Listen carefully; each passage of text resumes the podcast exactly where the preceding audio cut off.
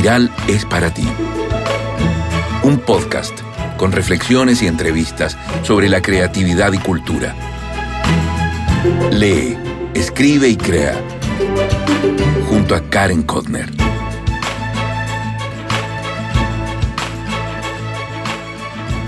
Hola, hola, ¿cómo estás? Soy Karen Kotner, periodista y escritora. Te doy la bienvenida al programa 69 de Espiral, tu podcast de literatura y creatividad.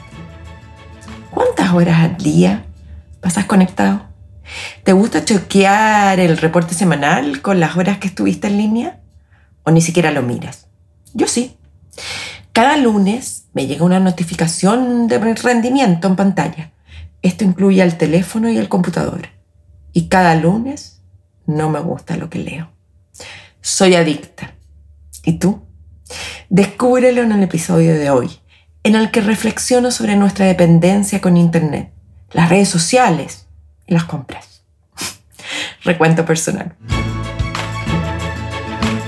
Hace unas horas recibí la llamada de la coordinadora de los talleres de la Municipalidad de Lobarnechea para decirme que el taller que yo iba a impartir de escritura para jóvenes se debía cancelar. Comenzaría en mayo. ¿Por qué? Porque, bueno, se habían inscrito cinco personas y solo tres confirmaron su asistencia. Al parecer, me contó la coordinadora que luego del COVID el comportamiento de los jóvenes cambió muchísimo y no quieren salir de sus casas, ni necesitan otra actividad que no sea nada más que la pantalla. ¿Qué te puedo decir? Otro motivo más para reflexionar sobre mi adicción. Hice sopaipillas esta semana y cuando las iba a freír, se cortó la luz. Nos quedamos en las tinieblas, toda la casa oscura y mi hija menor me preguntó, ¿qué puedo hacer? Su teléfono no tenía batería. Acá también podemos hacer una reflexión de otro punto de las adicciones a la tecnología y su transversalidad. El miércoles tuve la tercera clase del taller de lectura de los rusos y fue la primera sesión con el libro La guerra y la paz de León Tolstoy. ¿Sabes cuántas semanas me tomó preparar esta clase? Por lo menos unas tres.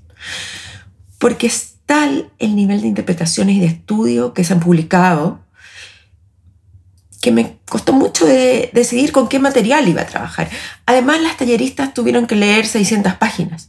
Yo, claro, yo ya había leído La Guerra y la Paz, pero hace un buen par de años, por lo tanto, al igual que ellas, tuve que volver a leerlo.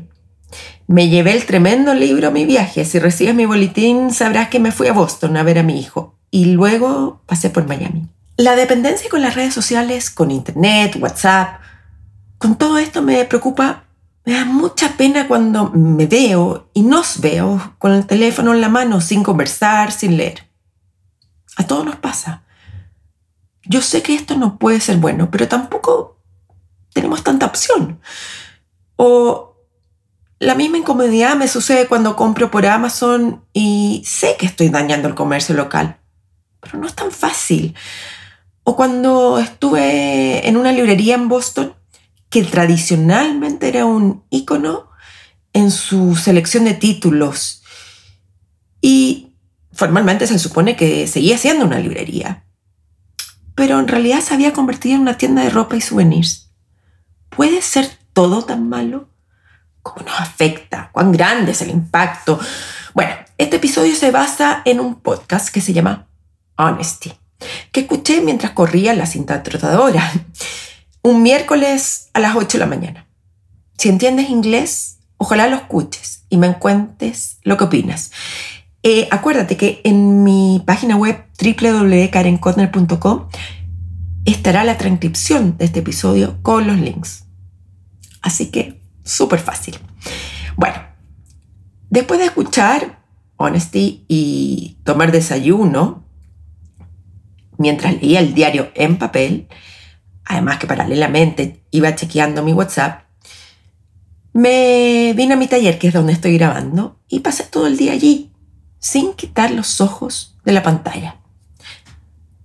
Un logro, claro, eso sí, no miré Instagram ni Twitter, pero no paré, no paré de, estar absorta en el aparato. Claro, podía estar trabajando, pero igual, igual. Bueno, ¿cuántas veces en esas horas revisé el correo y el WhatsApp? ¿Impactó eso mi concentración y productividad? Por ejemplo, yo me declaro una fanática a leer el diario en papel, y más si estoy en otro país. Antiguamente, antes del COVID, era normal que en los hoteles hubiera periódicos físicos. Ahora ya no. Y lo peor es que yo también me estoy acostumbrando a no tenerlos. En unos años más, estoy segura, habrán desaparecido los diarios en papel. Y nadie lo va a lamentar. No sentirán horror por la pérdida, sino que más bien comentarán, ¿te acuerdas cuando leíamos en papel? ¡Qué loca era esa época!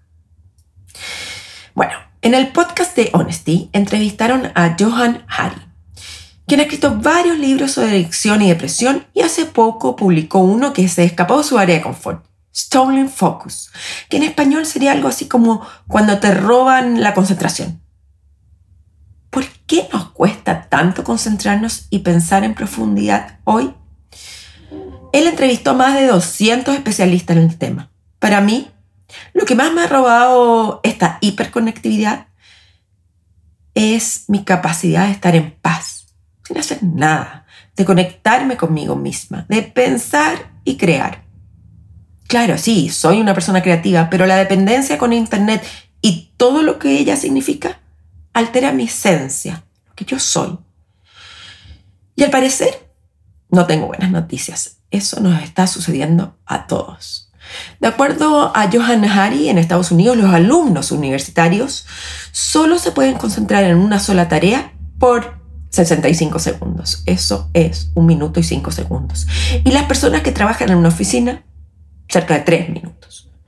Yo misma me he preguntado, ¿por qué me siento tan cansada?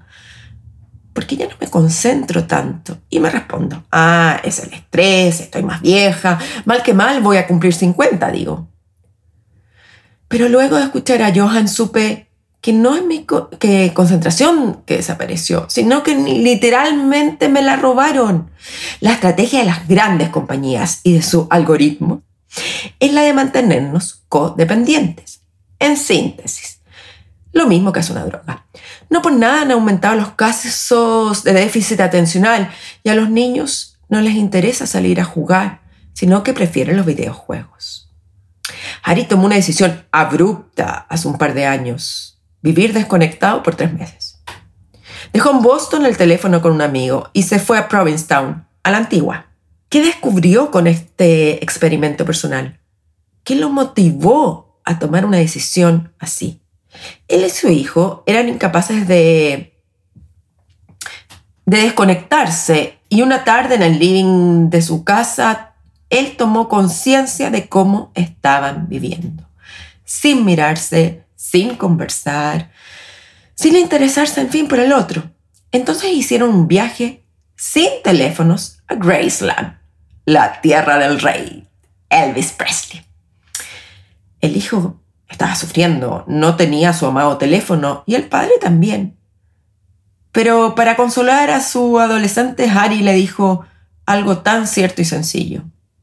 Yo sé que estás aproblemado con lo que te estás perdiendo con las novedades de Snapchat y de las redes, pero te garantizo que te estás perdiendo algo peor, tu vida. No estás viviéndola. Así comenzó la inquietud de Johan Hari por desconectarse del mundo por tres meses. Claro que le fue difícil el experimento y luego, cuando se acabó al poco tiempo, o sea, los tres meses y al poco tiempo que había vuelto a conectarse, él volvió a su adicción, pero con un 80% menos de tiempo de uso diario. Solo entendió lo que sucedía cuando un experto de Google en Moscú le hizo abrir los ojos. Le dio un gran ejemplo. Si quieres terminar con el smog, no podrás hacerlo si sigues haciendo lo mismo y ocupando mascarillas. Es decir, para poner fin a un problema tenemos que salirnos del sistema, hacer algo distinto. entonces surge una pregunta importantísima. ¿Qué impacto tendrá mi cambio de hábito en un problema global? Interesante, ¿no? Bueno, Johan Hari opina que tenemos el deber de intentar influenciar las políticas públicas.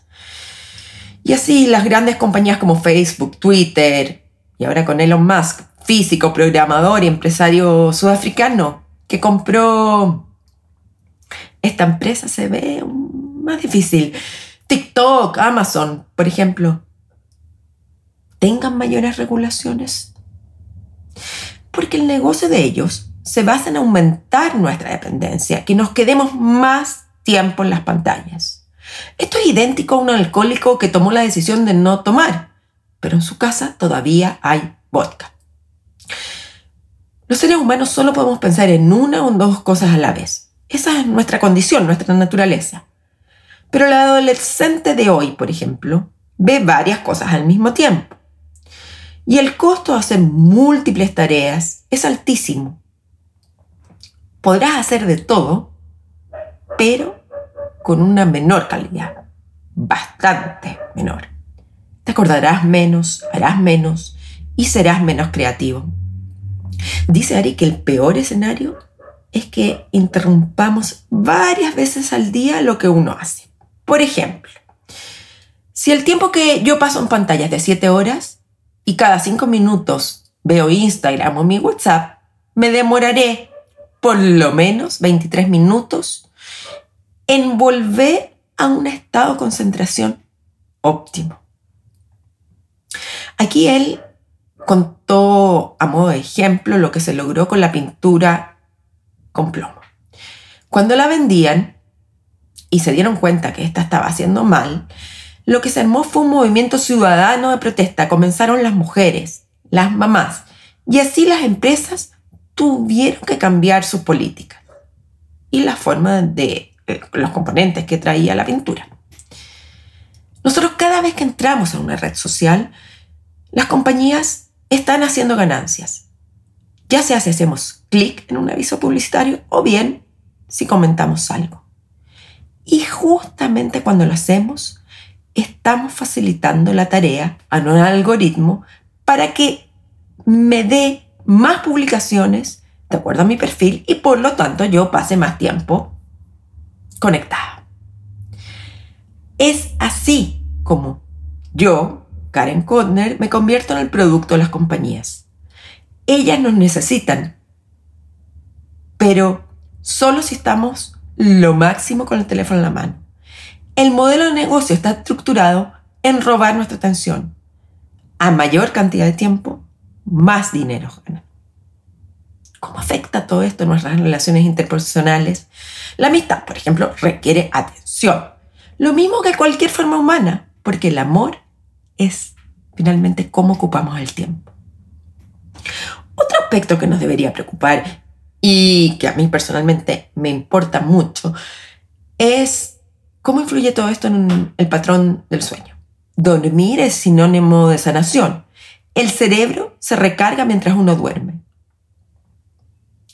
Pero necesito desconectarme absolutamente por siete horas o más.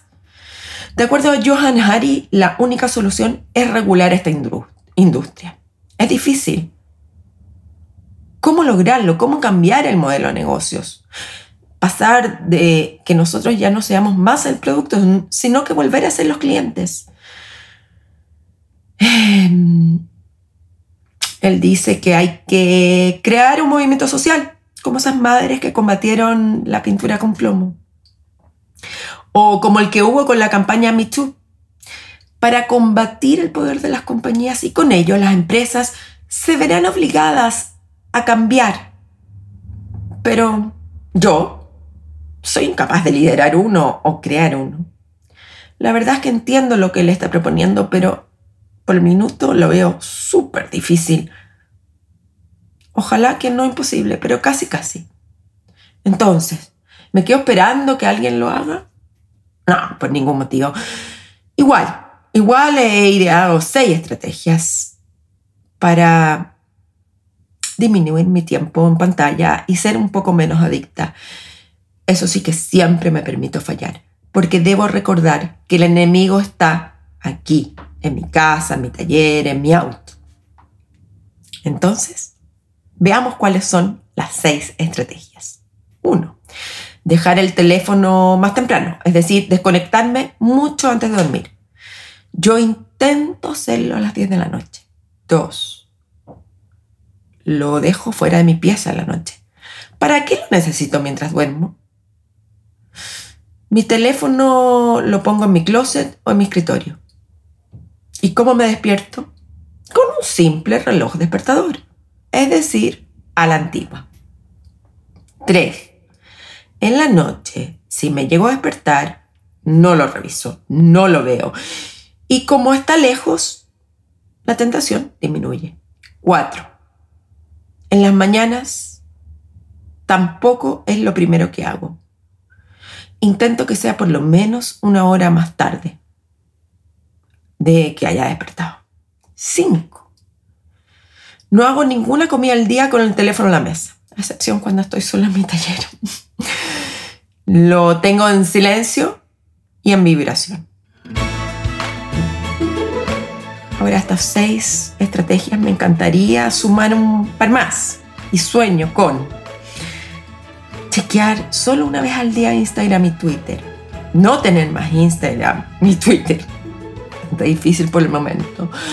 Comprarme una de esas cajas que, que tiene Harry, que son como, efectivamente son una caja de seguridad donde uno programa cuánto tiempo estará el teléfono encarcelado. Pueden ser 5, 10 minutos, 8 horas, 24 horas, no sé, no la tengo. Y... Así que no te puedo contar mucho más. Y la última sería no tener más WhatsApp. Eso sí que no, no va a suceder. Sé que todo esto es difícil, pero solo con tener una mayor conciencia de mi adicción y hacer estos pequeños, grandes cambios, creo que estoy avanzando. Cuéntame, ¿habías pensado sobre esto? Lee, escribe, crea. Chao.